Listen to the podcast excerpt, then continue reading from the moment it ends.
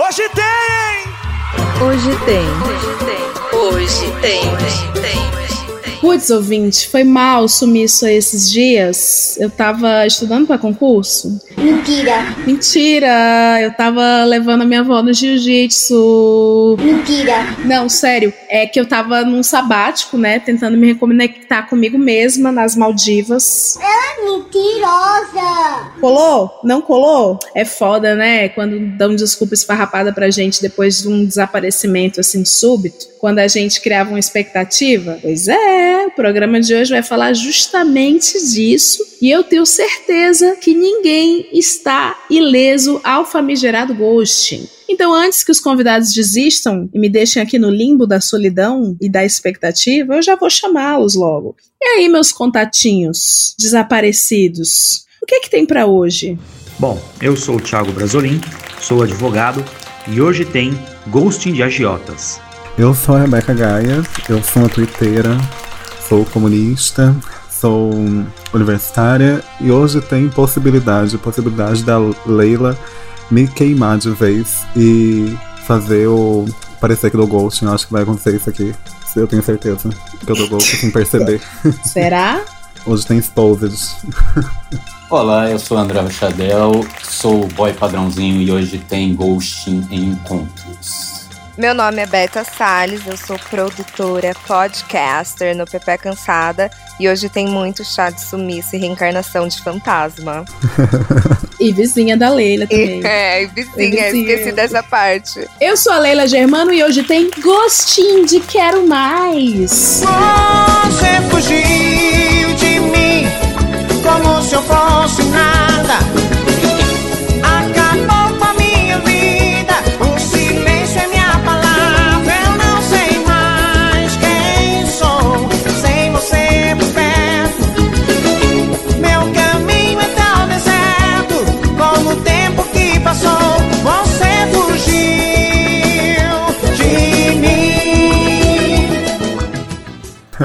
Ai, amei. E vamos de storytelling no programa de hoje, ó. Eu começo falando que nós temos aqui este boy padrãozinho, que é o André. E aí, para quem não sabe, que é um padrãozinho, que assim, vocês sabem que tem idosos assistindo hoje tem. Essa é a minha grande expectativa, é meu sonho. Eu sempre quis atingir a camada idosa do país. E se tiver algum idoso assistindo, eu vou pedir pra Rebeca explicar num tweet o que, que seria um padrãozinho. Ai, meu Deus. É pra explicar em um tweet, eu não, não vou saber explicar em um tweet. Vou explicar em, em três dissertação. Alguém pode ajudar, então, num tweet? Vai. Eu, pra mim, que sou um boy, sou um boy 30 plus, não sei nem se posso me chamar de boy.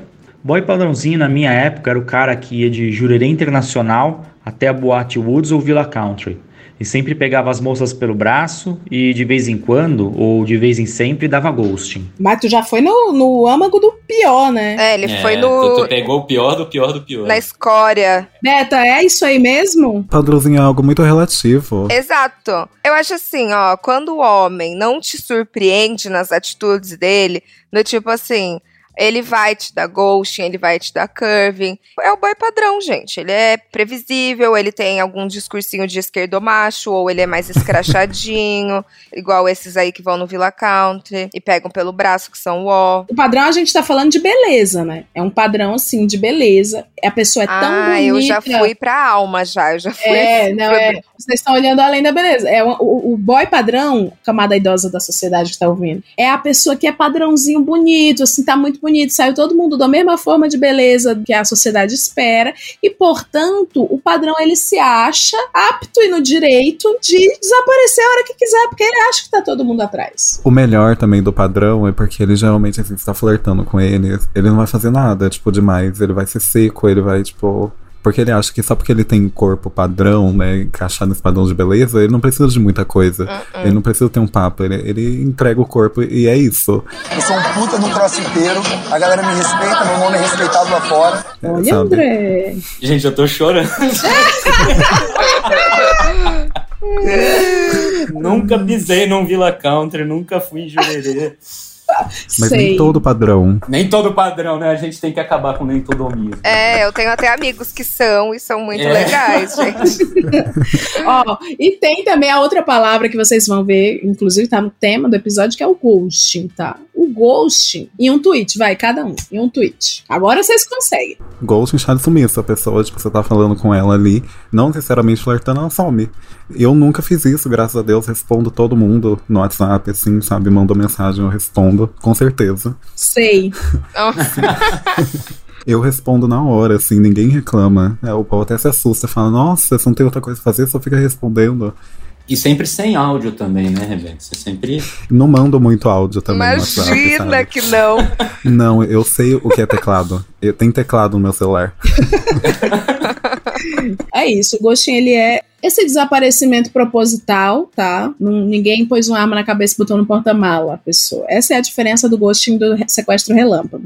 A Beca é famosa por três coisas: comunismo, amar homem casado Eita. e chá de sumiço no WhatsApp. Tem essas, tem essas famas aí. Veio o expose, já que eu vi. Veio logo a esposa. Deixa eu explicar. Comunismo, realmente, eu sou um militante comunista, da, da- da- estou na JC. Agora, casado, gente. Me chamem pra casamentos, eu gosto de comer, sabe? Mas eu não, não- Aham. não vou pegar o seu esposo. Eu juro por Deus. Qual é aquela frase, Beck? Homem casado não é presente de Deus. Marido dos outros não é presente de Deus. É um presente que eu mesmo me dou. Porque se Deus não quer dar o presente, a gente vai lá e compra. Entendeu? Eu amo! Agora com vocês a primeira parte do documentário Casamento Blindado. Da dor ao amor.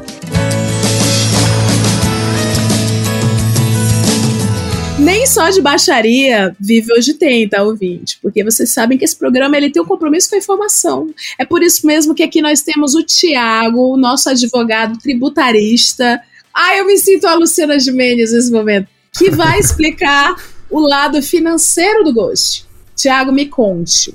O que acontece se, por exemplo, eu pegar um empréstimo com um banco hipoteticamente, que não que eu precise ou não que eu tenha feito isso, que isso é coisa de gentinha, e eu resolva não pagar. Bom, você pode tentar dar ghosting em banco, mas justamente eles pedem um monte de informações e documentos, e às vezes até um fiador, se for um empréstimo de um imóvel, para ter como achar o seu dinheiro. Eles não querem exatamente te achar, eles querem achar o seu dinheiro. Ah, não vai me prender? Não, vão prender a sua conta bancária. Ah, foda-se! Alguém ficou bem feliz, hein? A felicidade de Leila Germano aqui agora. Ela falou tipo, nossa, não, pois agora mesmo, terminou isso aqui, eu vou ir lá. Todo ouvinte com certeza deve estar com essa curiosidade. Ficar devendo vai preso? Não vai, Thiago. Não vai, pelo menos para banco não. Pensão alimentícia é outra história. Tem outras coisas que se você some também, talvez você. Tipo a agiota. Pode falar, Jota? Pode, dar ghosting em agiota é um outro problema, porque o agiota não vai querer o seu dinheiro. Então, exatamente, né? não, não posso Você vai querer sua alma, né? Ele vai prender a sua alma. O agiota não vai poder usar a justiça para te cobrar, né? Ele vai ter que te cobrar por outros meios. Justiça dos homens, né? Olho por olho, dente por dente. E quem somos nós pra julgar, né? É uma atividade como qualquer outra. Hoje tem, tem conteúdo histórico também, olha, Berta. Eu trouxe aqui, serviu informações. Exato, gente. Eu trouxe o quê? Quem que falou isso mesmo? Que eu não lembro. Eu esqueci, mas ela do. Ai, meu Tutankhamon. pai. Tutan... Não. N- Não, não foi.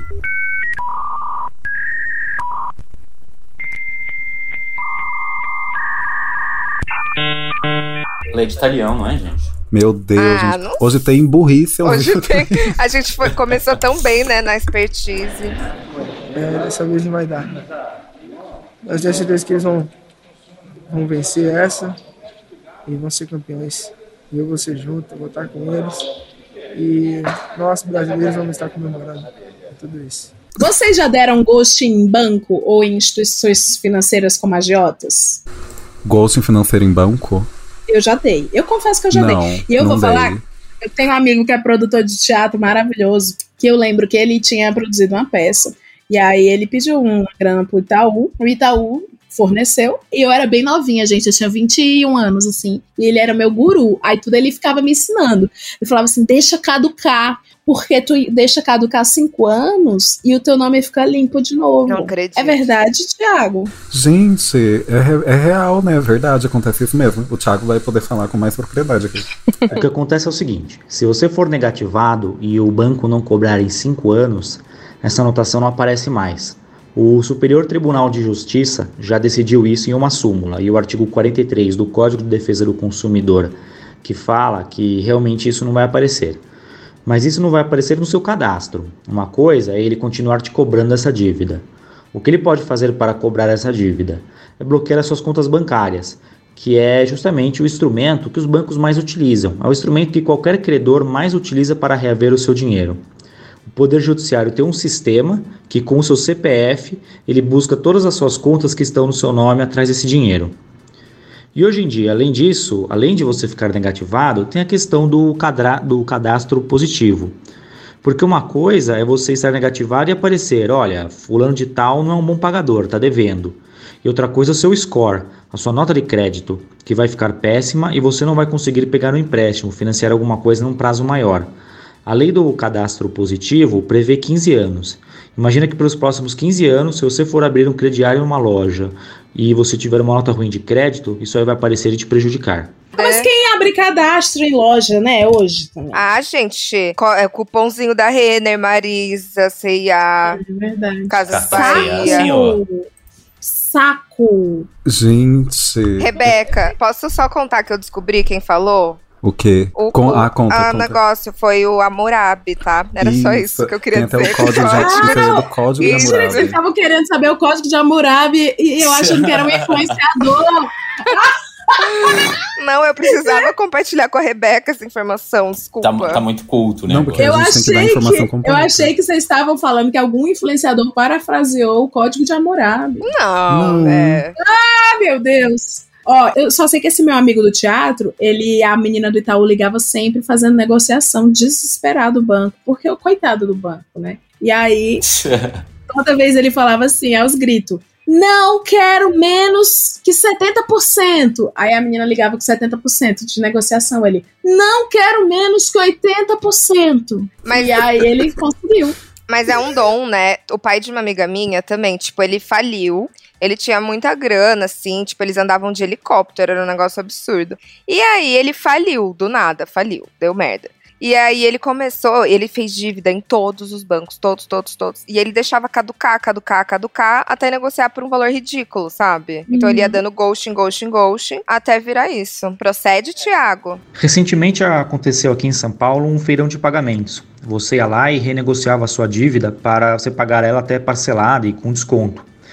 Mas a questão das pessoas não pagarem as dívidas, ou ser muito difícil cobrar uma dívida no Brasil, é o que faz as taxas de juros serem altas. Porque os juros é o risco que quem está emprestando acha que tem. Se é difícil, quanto mais difícil for cobrar uma dívida, como é o caso no Brasil, mais alto vai ser esses juros, porque ele tem que ganhar dinheiro enquanto você está pagando.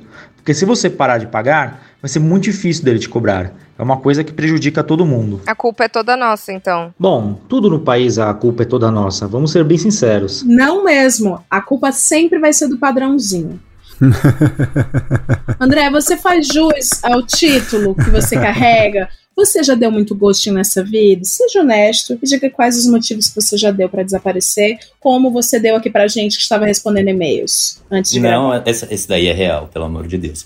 Olha só, primeiro que eu aprendi o que que é padrão no Twitter. Eu não tinha noção do que que era. Eu entrei em 2018. E aí você responde alguma coisa, o pessoal vê tua foto, não sei o que do padrãozinho. Daí eu perguntei pra um outro amigo meu, que diabo é isso, cara? O que que tá rolando? Ah, por causa do Masterchef.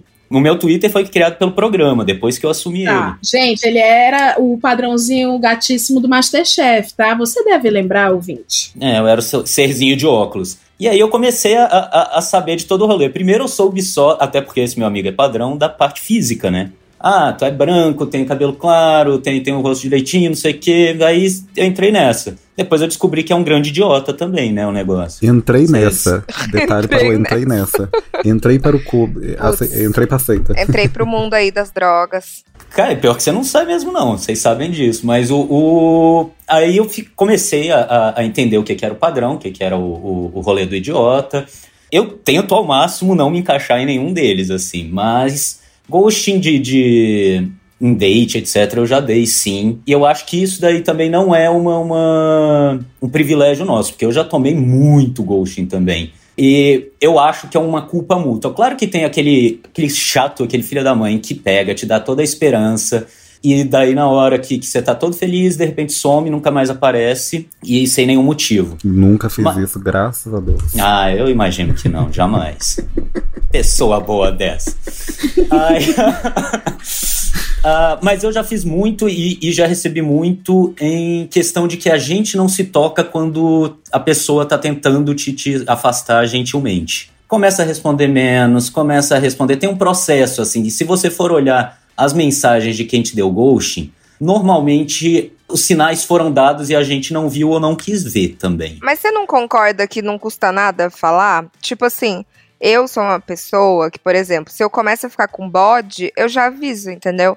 Do tipo, pra não rolar esse ghosting que eu acho muito chato. Acho falta de educação. Não que eu nunca tenha feito. Mas, né, hoje em dia eu penso assim, porra, é muito chato. Não, é chato, Beto, mas aí também tem um, um outro lado, assim. Eu já fui muito xingado de arrogante, de, de tudo que tu, tu imaginar, por ser honesto. Nesse sentido, dizer, olha, ah, não, não, não honesto tá eu legal sou, honesto e eu tal. sou. né? Em minha defesa aqui, deixa eu me defender também, gente, espera aí. A solidão do homem Honesto. honesto padrão. Honesto eu sou, tipo, Ah, gente, a eu gente sou- sofre demais. Eu sou o tipo de pessoa que, que tipo, se começa a conversar com a pessoa hoje, eu já, já falo, é isso, isso, isso tá acontecendo. É. Porque, ai, gente, não dá. Principalmente no meio dessa pandemia, sabe? Eu não acho que. Não, não. Flerte de pandemia. Flerte de pandemia não é um flerte, tipo, eu tô conversando, amanhã a gente se vê, se beijou e tchau. Sabe? Tipo, tem todo um. Tá um todo processo. mundo, né? Tá todo segurar, mundo então. sensibilizado, tipo. Sim, cria, cria uma relação, sabe? Não tem como você conversar com a pessoa 24 horas por dia e não criar. Então, acho que o mínimo é ser honesto, sabe? O meu ghosting, gente, vem muito de. Eu, eu cheia de coisa pra fazer e eu, eu esqueço de responder, sabe? E daí, quando eu vejo, desceu a conversa, porque tem 200 grupos da faculdade e tal, daí eu, eu, eu fumo, desapareço. Daí depois eu vou pro Twitter chorar, gente. Ai, não tenho ninguém, gente. por quê? Depois eu vou pro Twitter, ela fala assim, gente, solteira, mas ninguém dá em cima Fazendo de mim, de sonsa. Eu sei exatamente o que é isso. Eu sei exatamente o que é esse sentimento. Eu, eu simplesmente aceitei que eu sou péssimo pra responder até as minhas amigas, sabe? Eu, eu sou aquele tipo de pessoa que, se você não chega falando, amiga, estou morrendo, socorro, me ajuda, eu, eu não taguear, né? respondo. Exatamente. Arroba Rebeca. É. Gente, eu vou falar, é, é, essa pandemia eu não sei pra vocês, mas assim, eu era ótimo de responder. Eu sempre fui uma das pessoas que respondia mais rápido WhatsApp e tal. E com a pandemia aumentou tanto o volume de mensagens que eu, eu passei a me perder mesmo. Eu esqueço e eu tenho agonia da bolinha vermelha. Aí eu clico na, na, na conversa pra ela não aparecer mais e esqueço. Aí ela desce e aí um abraço. É, então, tem isso, tem isso, a conversa desce. E dá preguiça de descer, gente, sabe? Procurar e responder. você nem lembra. Porque se você responde, a pessoa vai responder o que você respondeu, daí vai criar uma conversa. Daí você vai responder a resposta da resposta, daí vai criar outra resposta. e- vai um loop de resposta, sabe? Gente, parem de responder. É isso. O nome disso é, é, é- é diálogo, É. É assim que Existe, funciona. existe um nome. Normalmente esse é o processo. É assim que Parem. funciona. Gente, Parem de parem de, responder. Parem de dialogar. O diálogo, ele tá destruindo a humanidade. Tá, tá, cara. Porque você responde, a outra pessoa espera uma resposta e daí vem outra, e daí quando você vê, você tá conversando, pelo amor de Deus, né? Não, ninguém Não é faz isso mais. É muito trabalho. É, É. É, é o ó. muito E quem é aquela criança de três anos na tua casa? Imagina. Olá, rainha da podosfera e convidadex. Devido às escrotidões relatadas abaixo, gostaria que esse e-mail fosse anônimo. Ops. Acho que o pior ghosting que eu levei nem foi depois de uns pegas. Foi depois de uma chamada de vídeo de mais de seis horas. Foi no começo do afrouxamento da quarentena da primeira onda de Covid em Milão, onde estou morando. Ai que chique. Nos conhecemos pelo Tinder e no mesmo dia fizemos uma chamada de vídeo. Começou umas 23 horas e ficamos conversando até o dia do amanhecer. Literalmente. Ele me falou da infância dele, problemas genéticos da família, das três nacionalidades dele, o papo foi ótimo. Antes de desligar a chamada, combinamos que iríamos almoçar juntos. Acontece que eu fui dormir, acordei super animada, mandei mensagem para confirmar e ele não respondeu. A idiota aqui ainda pensou: nossa, a gente foi dormir num horário muito incomum. Coitado, ele ainda deve estar dormindo.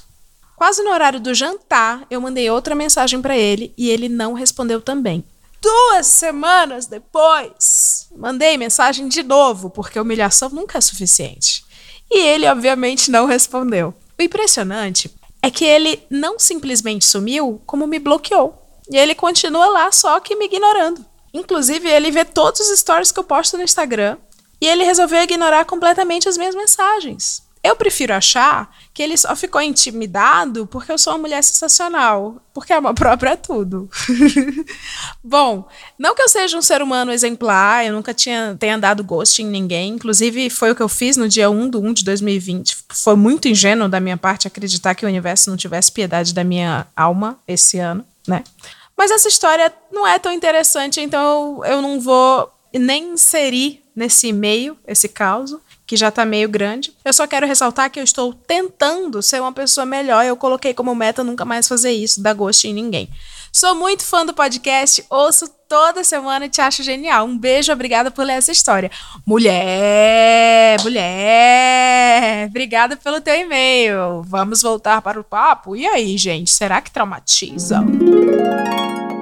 Vocês sofrem quando vocês tomam bullying ou, tipo, é aquela coisa. Não, vida que segue. Como eu digo, bola que segue, é vida pra frente. Depende, depende. Agora eu vou expor aqui, eu não sei se o menino vai ouvir, mas assim, tem um menino que, nossa, mano, sabe aquela pessoa que você, meu Deus, eu preciso dessa pessoa na minha vida, eu preciso ter 10 filhos, três cachorros, dois periquitos, três coelhos com a pessoa, sabe? Sim. Cara, era ele. Daí, do nada, ele me passou o WhatsApp dele. Eu falei, meu Deus, gente, é o meu momento de brilhar. Daí eu chamei. Daí assim, eu mandei uma mensagem, eu falei, mandei um áudio nele, eu falei, nossa, o menino deve ter assustado porque ele sumiu. Eu fiquei muito triste, gente. O pior é que eu fiquei triste real, foi tipo duas semanas triste, assim, sabe? Então, eu, eu posso até sumir, mas se a pessoa some comigo, eu fico triste. Enfim, a hipocrisia, né? Cara, já aconteceu isso muito comigo, de eu idealizar a pessoa, assim, de já, tipo, nossa, gente, essa daqui é o pai do meu filho, sabe? Esse aqui vou casar em nome de Jesus. Daí eu vou lá e a pessoa some. E se esse menino estiver ouvindo, eu, eu não dei detalhes para ele não descobrir que é ele. Eu vou pedir pro editor colocar uma música de piano ao fundo. Faz o teu apelo aí. E põe o arroba dele na descrição. Ah, não. Menino, por favor, volte para cá, entendeu? Eu sou uma pessoa que eu conheço gente só de outro estado, gente. E ele era, tipo, de São Paulo. Sabe, eu não, tenho, eu não tenho sorte. Ele mora no mesmo estado que eu, entendeu? Isso é um milagre. E quando acontece, acontece isso da pessoa sumir. O que é isso? Muda o- Brasil de verdade. Muda Menino, Brasil. pelo amor de Deus, volte para cá. Volte Que bonitinha. Ai, que amor. Ai, eu, tava, gente, eu tomei um ghost na pandemia, gente. Eu tava. Você sabe que esse episódio nasceu disso, né? Esse episódio é do meu recalque de outubro. Estamos em fevereiro de 2021, mas a canceriana não dorme. A rancorosa, né, canceriana. Rancorosa. Esse menino, eu não posso nem falar o ofício dele, porque todo mundo vai saber porque ele é famosinho. Mas enfim, Ih. esse menino estava envolvido num. Depois Tava manda no envolvido- WhatsApp, eu fiquei muito curiosa. Beto, com certeza você conhece, com certeza, Ui. absoluta. Esse menino tava de papinho comigo, né? Ele mandava foguinho no- nos stories. Isso é compromisso, gente. É, advogados sabem que o foguinho ele Gente, é- abre a precedente. É precedente. Foguinho nos stories é tipo, me responda que eu vou te dar ghosting, sabe? Você É, pediu, amiga. É, o, é, É verdade, é eu o pedi. padrão. É o padrão. É verdade. É o novo decote, né? É a roupa curta do ghosting. Exato. Fala, você pediu por isso. Não, aí interagimos e tal, e foi super legal. Enfim, foi, foram algumas semanas de conversa e tudo mais, e rolou, e foi lindo, e foi massa. Depois ele desapareceu. Ele estava envolvido num projetão imenso, um projeto gigante, um projeto que não se dorme, não se vive. Beleza. Mas nem bom dia ele me dava mais. Ele simplesmente desapareceu. Parou de responder. Aí eu lembro que teve um caso de um um item aí, ou de uma criança, ou de um animal que foi desaparecido, digamos assim, e que eu soltei nos stories, que, que é de um amigo dele, tá? Hum. Que o amigo dele tava desesperado com essa criança, ou esse animal, ou esse idoso desaparecido.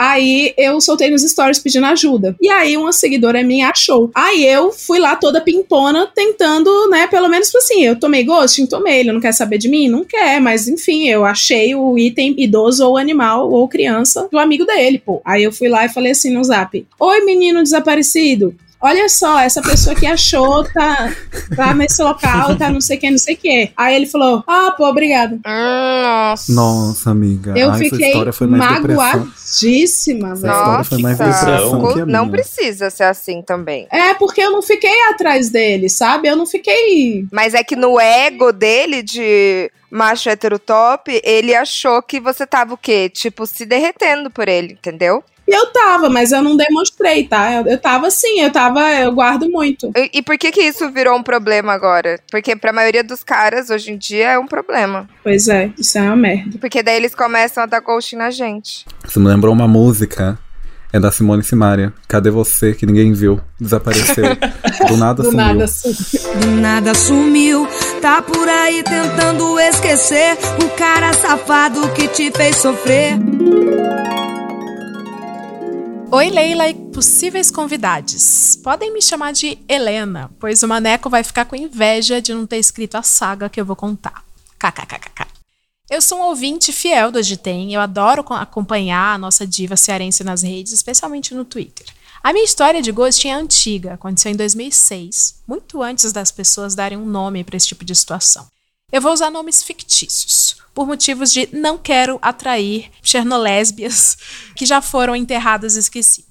Pois bem, eu era uma jovem de 19 anos que tinha saído de uma cidade de 30 mil habitantes para fazer faculdade e morar na capital. Eu estava na época vivendo o início da minha libertação enquanto mulher lésbica. Até me mudar sozinha para a capital, eu morava sob o teto de uma mãe muito preconceituosa e controladora. Eu era bem verde, não podia contar com o apoio da minha família ou com conselhos maternos, então eu me virava em todos os sentidos. Quando eu conheci a rainha do ghosting, eu estava curando meu coraçãozinho de uma paixonite por uma garota que não estava nem aí para mim. Eu estava frágil emocionalmente e me sentindo um cocô. Minha amiga, Dani, me disse uma- que uma conhecida dela, a Paula, estava interessada em mim. Eu já tinha visto a Paula de passagem em algumas baladas, mas nunca tinha falado de verdade com ela. Ao saber que a interessada era a Paula, eu não me animei muito. Era definitivamente alguém que não me atraía. Depois de algumas semanas de insistência da Paula, que chegava até mim por intermédio da Dani, aí nós trocamos telefone, MSN, era assim que a gente fazia, tá, gente, em 2006. E começamos a conversar. Sempre fui uma pessoa que valoriza muito mais a personalidade do que a aparência. E a Paula me surpreendeu nesse sentido. Ela era muito divertida, cheia de energia, carisma, perspicácia, e isso me cativou. Ficamos. Depois de um mês ficando e conversando quase diariamente, ela me pediu em namoro. Eu aceitei. Além de todas as qualidades citadas acima, essa mulher ainda me tratava como rainha. A Paula gostava de me paparicar. Ela fazia questão, por exemplo, de me levar, de me buscar na faculdade de carro sempre que possível. Normalmente, eu tinha que caminhar pra caramba para pegar um ônibus super demorado para chegar no campus. Vida de estudante pobre, vocês sabem como é. Pois ela me apresentou para as amigas dela, para a mãe, para o sócio. Ela tinha 25 anos e tocava um pequeno negócio. E para todas as pessoas que encontrávamos. Eu não quero dizer que eu não percebia certos problemas da Paula, tá? Ela parecia excessivamente ligada à família, mas de um jeito esquisito, abraçando problemas que eram muito maiores do que os dela. Quase como se fosse a mãe, super heroína para todo mundo. Volta e meia, ela trocava mensagens com a prima. A tal prima era dependente química e, segundo a Paula, estava passando por uma fase difícil. Responder imediatamente toda vez. Por vezes, a Paula me contava que havia perdido o primeiro período da aula para ajudar a prima ou resolver outra questão familiar. Mas sabem como é, né? Assunto de família. Eu era recém-chegada, eu não ia dar pitaco. Família é algo complexo e talvez eu tivesse ali alguma dinâmica que eu ainda não estava entendendo muito direito. A Paula também tinha aquela clássica fobia de mencionar ex. Parecia que ela estava falando num assunto que iria invocar o diabo. Como o término da Paula com essa tal dessa ex tinha acontecido pouco tempo antes da gente se conhecer, eu assumi que era uma ferida ainda dolorida e que não era da minha conta mexer naquilo. Porém, tudo era pequeno perto da felicidade que eu sentia naquele relacionamento. Por isso, ao chegar o primeiro dia dos namorados, que comemoraríamos juntas, eu peguei parte da minha bolsa como estagiária, incríveis 500 reais. Eu comprei flores e um coração de pelúcia para presentear a minha amada. Neste momento, já estávamos nos relacionando há quatro meses. Mandei SMS para Paula na véspera do Dia dos Namorados, dizendo que eu já tinha preparado uma surpresinha para ela, perguntando que horas a gente ia se encontrar. Passou a tarde, passou a noite e nada. Mandei mensagem para ela no MSN e nada. Liguei uma, duas, cinco, oito vezes no dia seguinte e nada. Congelei. Eu me dei conta que eu não sabia o telefone fixo da casa, da mãe, do sócio. Eu fiquei com medo que algo ruim pudesse ter acontecido. Eu fiquei sem reação, gente. Eu não sabia o que fazer. Ela nunca estava online. O telefone chamava e ela nunca atendia. Ela nunca respondia os SMS. Passados dois dias, eu resolvi falar com a amiga dela pelo Orkut, a Joana. A atitude dela foi esquisita. A Joana, basicamente, me deu a entender que a Paula estava bem e acabou dando um jeito de cortar o assunto. Era o que eu precisava para transformar o meu mix de sentimento numa forte e consolidada raiva. Eu estava já convencida de que se alguma coisa ruim realmente tivesse ocorrido, já tinha chegado em mim. Agora eu estava mais intrigada do que preocupada. Quase uma semana já tinha se passado, desde aquele patético dia dos namorados. Àquela altura, eu já tinha dado o relacionamento como acabado mas eu ainda queria explicações. E um belo dia, eu estava falando com a Dani pelo MSN, quando a Paula ressurgiu das cinzas. Paula resolveu deixar de me gostear, dizendo um singelo oi. Eu imaginei que a Joana aconselhou que ela falasse comigo. Incrivelmente, a cara de Paula tentou fazer a desentendida e eu, movida apenas e tão somente pela força do mais puro ódio, botei ela contra a parede eu disse que, se ela tinha um pingo de dignidade, ela me diria a verdade. Porque eu não tinha feito nada para merecer aquele tratamento desrespeitoso. Então, num lampejo de autocrítica, aquela criatura juntou os três pingos de vergonha que ela tinha que ter na cara e confessou. Paula estava sumida, pois se encontrava numa romântica cidadezinha serrana com a sua ex, agora novamente namorada. Não satisfeita com a derrota, eu fui atrás da humilhação. Como assim, Paula? Você me disse que vocês não tinham mais contato, que ela nunca mais te procurou. Você se sentia mal de mencionar o nome dela. Então, veio a resposta que me fez cair o si da bunda. O que aconteceu foi o seguinte: logo que nós começamos a namorar, a ex da Paula passou a contatear ela com mensagens. No início, segundo a Paula, era só aquela coisa de como é que você tá e tal. Depois ficou mais frequente. Essas ligações e mensagens começaram a acontecer enquanto nós estávamos juntas. Aí a Paula inventou uma certa prima para não levantar suspeitas, mas era ex. Cada mensagem era tarde da noite. Cada emergência familiar, cada mudança de planos de última hora, era sempre a ex. A Paula simplesmente não teve coragem de confessar a recaída logo de cara. Depois de ter feito papel de vítima na única e breve oportunidade em que me falou do término da relação anterior. Depois, tentou dar um gaslightingzinho clássico, alegando que o término com a ex era definitivo, que elas estavam dando um tempo.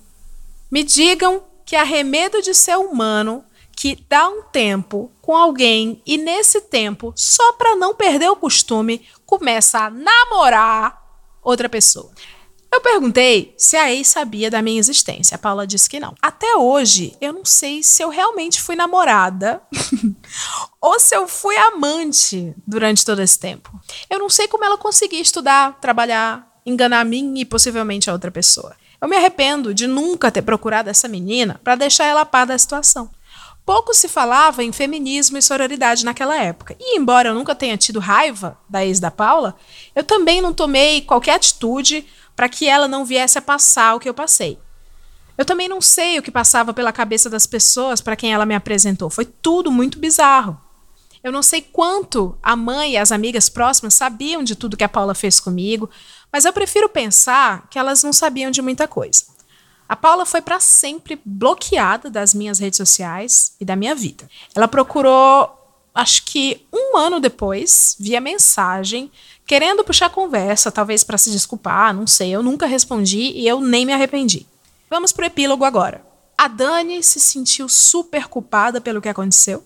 Ela não conhecia bem a Paula e, superficialmente, ela parecia uma pessoa bacana e por isso nos apresentou. Tá.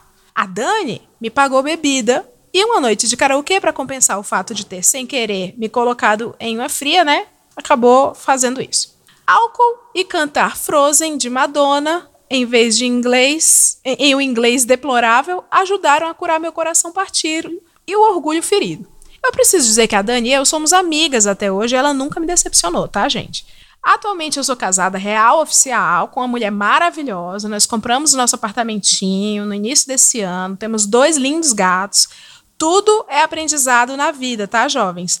Às vezes o gosto é um livramento de uma pessoa tóxica e irresponsável com seus sentimentos. Lembrem disso. No mais, bebam água, usem máscara e tenham responsabilidade afetiva, meus amores. Um beijo! Gente, que relato, que relato, que relato! Vamos refletir em cima dele, eu prometo. Gente, que relato! Que. É, chora, Manuel Carlos. Chora, chora, chora. Quase Marília Gabriela aqui, né? Cadê você? Que ninguém. Tiago. A gente, ah. A gente que toma ghosting, no caso, sim, eu como instituição financeira. Digamos que eu empreste um dinheiro para um amigo, um parente, hipoteticamente, que isso também é coisa de gentinha, jamais. E ele simplesmente desaparece. Eu consigo recorrer? Se for uma coisa de boca, como é que eu posso reaver isso? O primeiro problema são as coisas de boca, porque você não tem um contrato, que você já leva um contrato pronto para o juiz e fala: olha, tem um contrato nessas condições e ele não pagou. Então, primeiro, você vai ter que juntar provas que essa dívida existiu e mostrar que você realmente emprestou esse dinheiro, que ele pediu, né, mensagens, comprovantes de transferências, para então provar que a dívida existe e no final você começar a cobrar. Isso demora, é bem mais difícil e também tem que lembrar que quando você empresta o dinheiro para alguém, você tem que declarar no imposto de renda. Você vai na seção de dívidas de ônus reais, o que pouquíssimas pessoas fazem. Você não está nem fazendo contrato, quanto mais declarar no imposto de renda. Mas pela lei você tem que declarar. Que merda. E quanto tempo toma esse rolê todo? Eu fiquei curioso agora. Se você conseguir chegar até o final, quantos anos essa brincadeira? Depende muito se a pessoa estiver ativamente tentando se esconder de você, né? Porque o que acontece? Quando a pessoa está querendo fugir de você, ela vai trocar de endereço e não vai falar para ninguém. O Poder Judiciário vai mandar um oficial de justiça para achar a pessoa e não vai encontrar. E você vai precisar gastar com advogados, etc. Então, emprestar para parente ou principalmente para amigo é ruim, porque você pode perder o dinheiro e perder o amigo. Bom, eu, pelo menos, se o cara não devolve o dinheiro, ele deixa de ser meu amigo, né? É, é verdade. Ah, eu, não tenho tanto Eu faço isso, isso não, com a assim. argola. Se eu empresto a argola e não devolve, já acabou pra mim. Imagina dinheiro. Eu só nunca mais empresto, cara. Eu já, já tomei vários, vários canos, mas eu nunca É, mais sim, empresto. sim, sim. É mais grave dar o, o ghosting na União. A União, o que a gente fala, é o Estado, né? É o governo. Por exemplo, eu sou eu sou adulta assim, agora que eu sou adulta, então não entendo muito dessas coisas. Você poderia, Tiago, explicar o que, que é a União e como que a gente dá ghosting no governo, no Estado, no Brasil? Existe eu tô achando isso? que a Leila ela tá querendo dar um manual para as pessoas como fazer. Uhum. mesmo de não fazer. Não fazer tem os seus riscos. Todo mundo é livre para tentar não pagar o imposto. A maioria dos casos que você vai ter um ghosting na União, no governo federal, nos estados e municípios, ou você não pagou um imposto, e nos casos das pessoas é mais comum não pagar o imposto de renda ou não pagar uma multa de trânsito, ou você não pagar uma taxa ou alguma coisa relacionada a uma atividade que você tenha desenvolvido. O DAS, por exemplo, não que seja meu caso. E aí o que acontece? Vamos usar o exemplo que todo mundo declara. Se você não declara o imposto de renda, eles têm cinco anos para declarar por você ou virar e falar: olha, sua declaração está incorreta. Funciona assim: você tem que declarar o imposto de renda em 2021. Se você não declarar ou declarar de forma incorreta, eles têm o que a gente chama de cinco anos para homologar. Você fica na base de dados da Receita Federal e eles têm cinco anos para virar e, fa e falar: olha, o que você declarou está incorreto. Depois desses anos, se eles não falaram nada, então está correto o que você pagou e fica por isso mesmo. Só que o que acontece? Eles estão sempre processando. A Receita Federal é um dos órgãos que mais tem computadores e mais tem capacidade de processamento de dados. Eles estão sempre processando o imposto de renda dos brasileiros e cruzando os dados. Ah, você ganhou dinheiro de uma empresa. Será que essa empresa declarou que te pagou?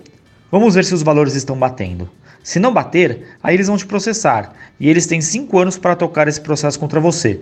Então, quando você fica devendo para o governo, eles vão ter 10 anos para cobrar e ir atrás dos seus bens. Uma, das, uma das coisas que pode acontecer é que você vai ser inscrito na dívida ativa. Dívida ativa é um cadastrão gigante de todos os devedores do governo brasileiro. Desde gente que não pagou imposto até o cara que pagou uma multa do IBAMA. E isso fica público ou não? A, a preocupação. a preocupação. Fica público porque tem uma coisa que chama certidão. Quando você vai tirar certidões, tem uma coisa chamada certidão negativa de débito. Essa certidão não vai ser negativa, vai ser positiva. E aí as pessoas vão falar: Ué, por que a sua certidão é positiva? Ah, você tem uma execução da fazenda e eles estão te cobrando. E isso aí vai te prejudicar em várias áreas. Se você vai ser administrador de uma empresa, um negócio, ou às vezes alguns empregos vão preferir que você não tenha dívidas tributárias. Meu caro guru, eu tenho uma pergunta pro guru do calote aí. É, a impressão que a gente sempre tem é que o, o, o inadimplente se dá melhor, assim. Aqui no, no DF também tem sempre esses feirões de reno, é, renegociação é. de dívida. E, cara, tem, tem vezes que não só tem o desconto integral da multa, como um desconto sobre a dívida. E eu fico pensando, eu já entrei na, na, dívida ativa por burrice do banco que não colocou conta em débito automático. Mas eu fico desesperado. Tirante isso, eu nunca fiquei devendo, porque eu, eu tenho uma aflição, uma ansiedade de ficar devendo, que eu não consigo. Eu já entrei no cheque especial naqueles 10 dias e ficava assim, vendendo almoço para comprar janta.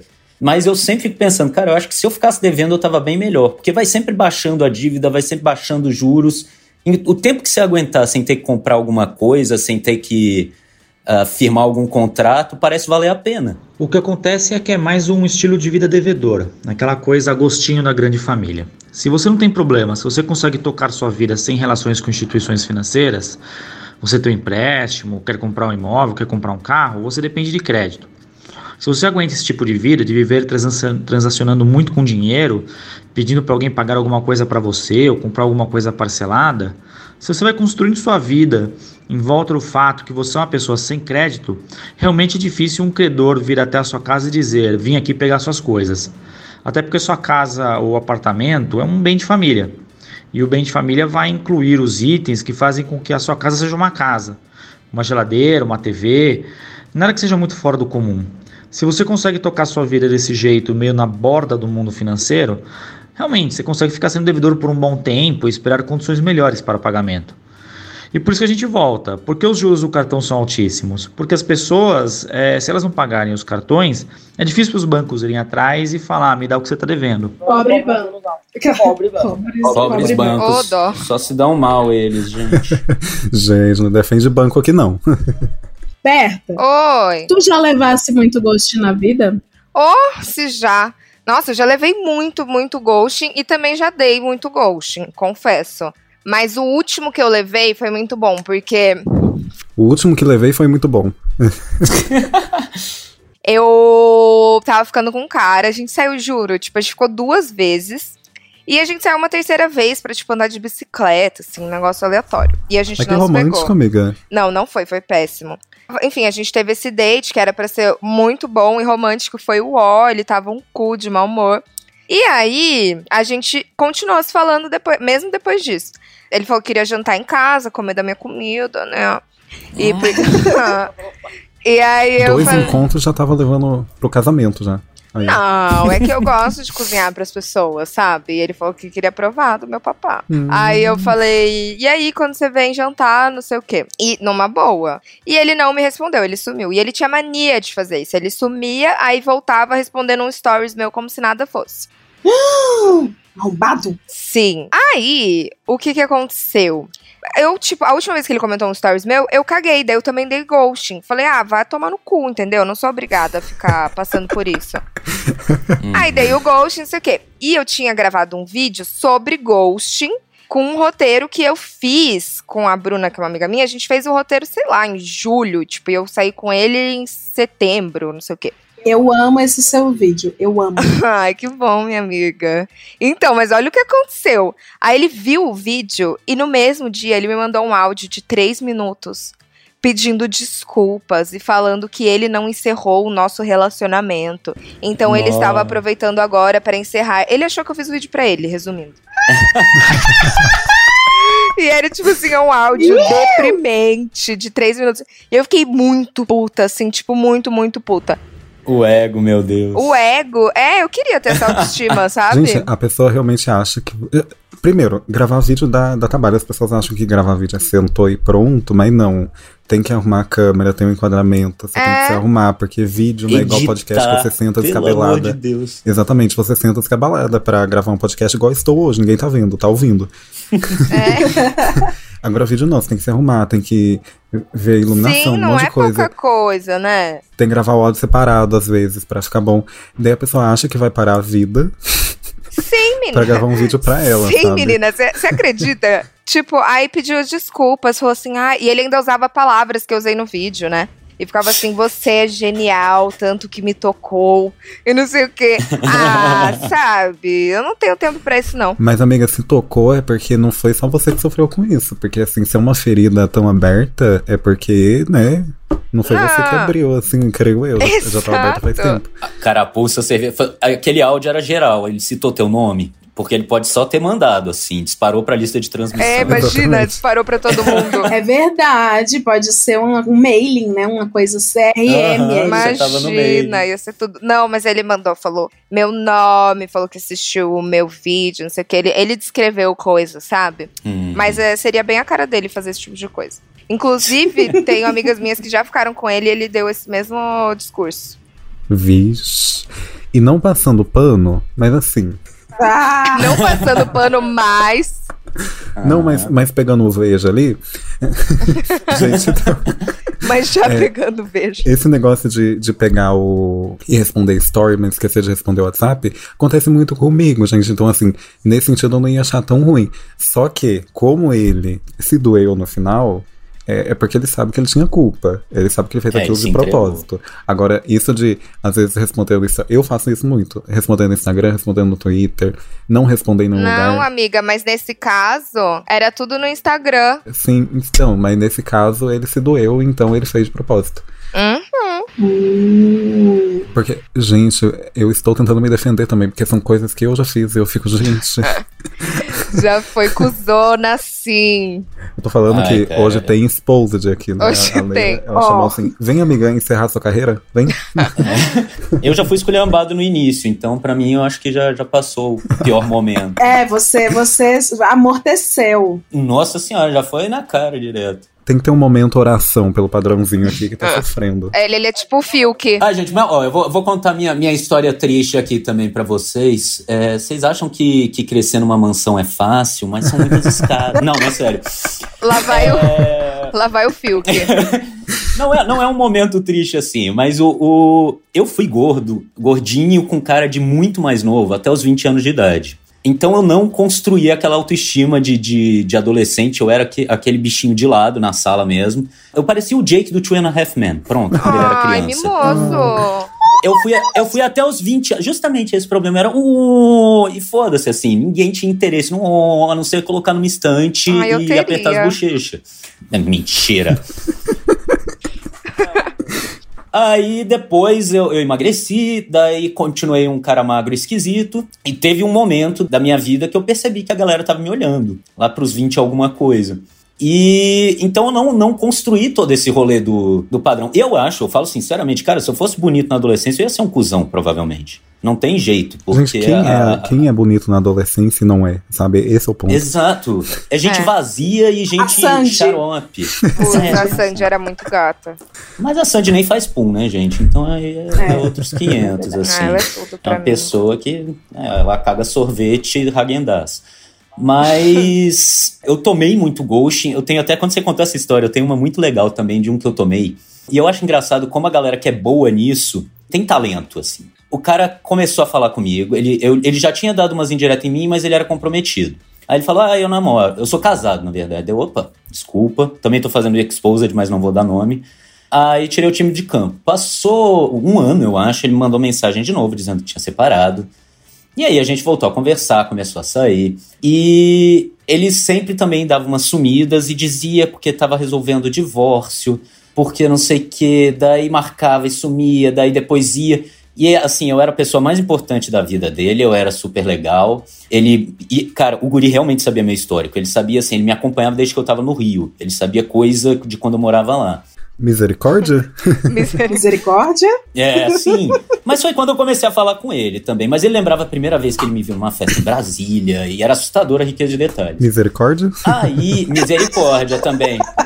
Eu peguei e cansei das sumidas, do ghosting e, tipo, sumi mesmo também. Sumi não, né? Só parei de, de, de, correr atrás, porque ele já tinha sumido.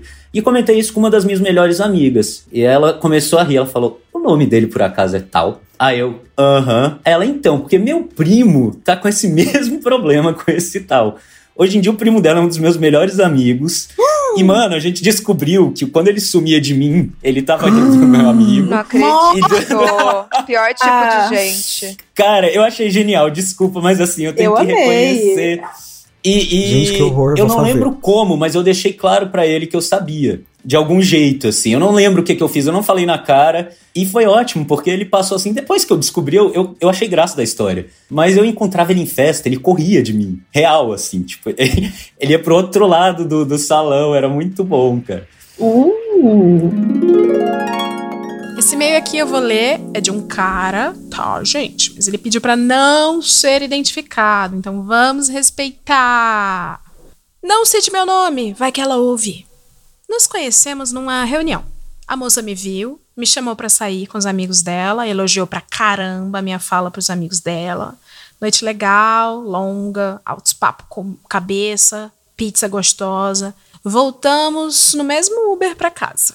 Eu no banco da frente, ela no banco de trás. Aí eu virei para dar tchau. Quando ela foi descer, ela tascou um beijo, um beijo incrível. Quando eu cheguei em casa, meu celular já estava cheio de mensagem, poeticamente encorajadoras. Nos vimos de relance nos próximos dias, sem conversar muito. Mas ela me chamou para sair de novo com os amigos dela. Todos foram embora, ficamos só nós. Rolou uns amassos muito dos decentes. Para quem acredita, tem toda uma química touro-escorpião. Ficou tarde, aí ela disse que tinha que ir para casa, que queria muito me levar para casa dela, mas ela disse que estava passando por uns processos, umas reflexões, e que aí ela queria respeitar esse tempo dela e tal, e eu disse ok. Demos mais uns beijinhos, ela foi para casa dela, eu fui para minha, e de novo mais umas mensagens da hora no meu celular. Dias depois, ela parou de me responder no Zap Zap. Meses depois, ela apareceu no Instagram, grávida. Grávida. Eu fiquei pensando, será que os processos, as reflexões dela eram sobre isso? Abração, Leila, te adoro. Manda um beijo pro meu amigo Jeguinho. um beijo pro seu amigo Jeguinho. Gente, foi uma coisa assim descontinuando, desmamando. Eu estou observando pelos e-mails dos nossos ouvintes que existe um, um, um jeitinho de dar ghost. Existe todo um, um, how-to de dar ghosting. Será? Pessoal, será que existe uma etiqueta para dar ghosting? Que eu fico pensando assim, eu às vezes quero dar um ghost, mas aí tento não magoar a pessoa, né, para minimizar os danos. A etiqueta é você ser sincero com a pessoa. É essa a etiqueta. É a responsabilidade emocional. É, que daí não é um ghost. É, é, porque se você avisa e é sincero, não é ghosting. Mas eu acho que é, sei lá, tipo, se você quer dar ghosting em alguém, você pega e fala, olha, amor, não quero mais por isso, isso, isso. E, e é isso, a etiqueta é ser sincero pra mim. Mas, Rebeca, você já teve que dar ghosting depois da sinceridade? Já, já. Isso. Pois é, eu já precisei também. Porque, mas daí também não é, não é culpa sua, sabe? Se você falou pra pessoa X coisa e ela continua insistindo, o problema já não é seu. É dela que criou coisa em cima do que não tem. Eu acho assim, é, parece, né, aquela. A, as desculpas do, do, do pessoal, os nem todomismos, ou então o desculpa quem eu ofendi. Eu adoro o desculpa quem eu ofendi. Desculpa se você entendeu errado, mas eu, eu tenho a minha etiqueta também, que eu sempre tento dar os sinais pra pessoa de que não tá rolando. É, eu não sou o tipo de pessoa que dá desculpa para não ir pro negócio, assim, se marcam alguma coisa de que eu não, quer, não vou, por quê? Porque eu não quero. Eu costumo ser bem claro, ou então eu falo. Quando não tem mais jeito, eu paro de responder. Até eu acho. É porque eu acho muito mal educado você parar de responder. Sim, sim. Muito, muito. Eu acho que eu nunca, assim, pelo, eu intencionalmente, certamente eu nunca fiz. É, eu também. Intenso... De deixar no. Porque, no, igual no eu falei, eu é sem querer, sabe? Eu, não, intencional mesmo, não, não faço, assim. Eu acho isso. E também a questão de, sei lá, a vida corrida também. Eu acho que quando a gente cresce, a gente vai perdendo essa, essa necessidade de ter tanta atenção assim, daí a gente acaba se desprendendo. Sim. Eu só chego e falo, olha, meu dia. Quando eu apareço, né? Eu pego e falo, ó, meu dia foi assim, assim, assado, parei agora. Eu não, não sou daquelas também que some e aparece do nada como se nada estivesse acontecendo. Ai, eu odeio oi sumido. Ah! Nossa, odeio. Pode ser assim, amigo, parente, caso e etc. Se, se me manda mensagem, oi, você sumiu, eu respondo, não, sumimos, né? Porque o diálogo parou pros dois. É sempre. Ou, Oi, você sumiu. a, a minha resposta é sempre É uma essa. boa pro AJ também. Misericórdia. E provavelmente pode sumir algum parente seu também. Exatamente, a. AJ ele fala oi sumiço. É, oi sumiço. Daí você se liga já. Quando a Jota "Ô, fala- tudo bom? Tô aqui com o dinheiro. Ele não vem matando a saudade, ele vem. Ele vai matando você, no caso. É, Bom, para praticar, a gente vai ter aqui um, um teatrinho. Vocês não sabem, tá? Mas tal qual um pote de ouro no final do arco-íris, no final de todo ghosting tem sempre uma desculpa esfa- esfarrapada, né? Então, aqui no Hoje Tem, a audiência, ela valoriza muito a arte. Gente de vez em quando faz o quê? Um teatro, uma Broadway, uma coisinha assim. E que é o momento que eu boto o convidado, coitado, convidados de surpresa vão atuar, olha só, para o deleite do público. Então, a hora do teatrinho chegou, Ai, meu Deus. a hora que a nossa audiência adora. É, a gente vai agora fazer uma audioaula de como dar um papo furado de respeito, assim, para justificar alguns sumiços, tá? Serão duas situações para um gosto de profissa. Primeiro, eu quero que André, a situação é, André viu Rebeca online e a abordou sobre o motivo de ela ter sumido por três meses após terem tido lindos momentos românticos, que tinha tudo para virar um relacionamento. Ele tentou algumas, algumas interações, Rebeca começou monossilábica, depois Rebeca parou totalmente. Aí, Rebeca agora finalmente respondeu. Qual que vai ser a desculpa? Vamos lá. Primeiro o André aborda, vou, vou fazer aqui a claquete. Vai, figuração, ação!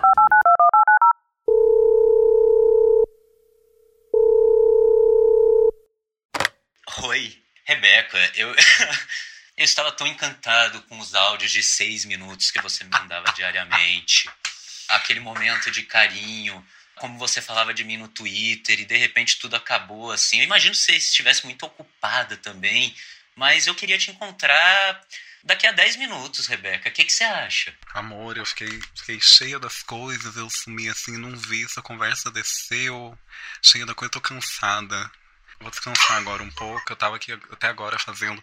Três meses pra descansar. Tava lá no Twitter.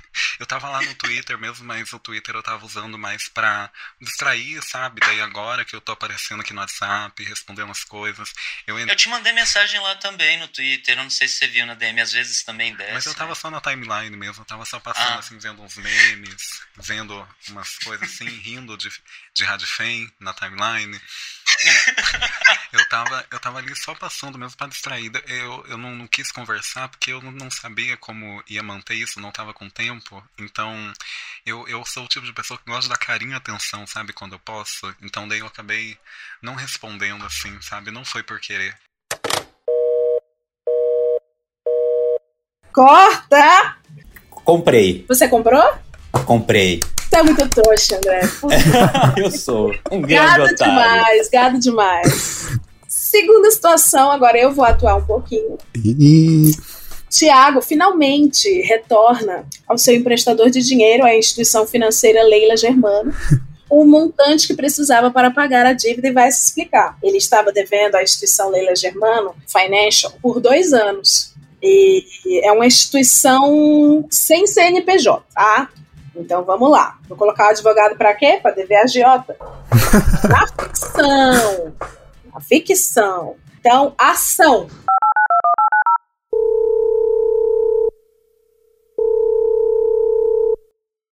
Oi, e aí, tudo tranquilo? Cara, tranquilo não tá, né? Você tá ligado que não- nunca tá tranquilo. Então, você sabe, né, com a pandemia aí, com os anos se passando, ficou meio difícil fazer o Dois pagamento. anos, e aí assim, eu não tenho culpa do vírus, não.